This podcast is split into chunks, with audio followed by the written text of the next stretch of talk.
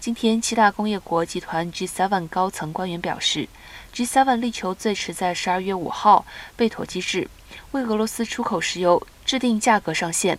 届时，欧盟禁止以海路进口俄国原油的制裁措施将生效。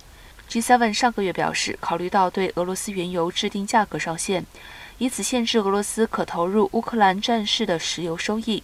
G7 希望俄国原油价格由买方制定。使价格高于俄国生产成本，以激励俄罗斯继续产油，但必须远低于目前的市场高价。